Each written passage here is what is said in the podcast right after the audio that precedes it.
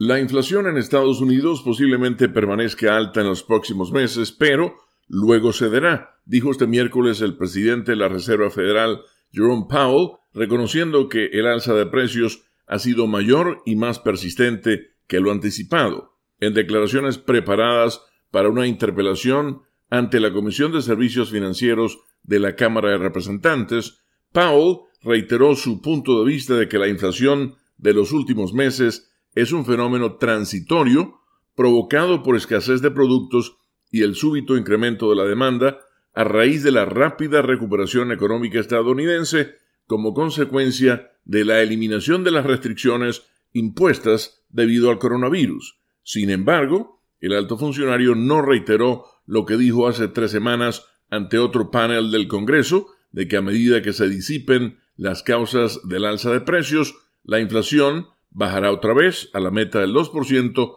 fijada por el Banco Central. El martes se dio a conocer que los precios al consumidor en Estados Unidos tuvieron en junio su mayor aumento en 13 años, el tercer mes consecutivo con incremento. Si se excluyen las categorías más volátiles de alimentos y combustibles, la inflación subyacente fue de 4,5% en junio, la mayor desde noviembre de 1991. Gran parte de los aumentos son en categorías impactadas por la reapertura económica y la escasez de suministros, por ejemplo, la venta de autos usados, que conformaron un tercio del aumento.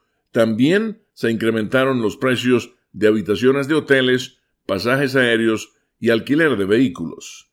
Con la nota económica desde Washington, Leonardo Bonet, Voz de América.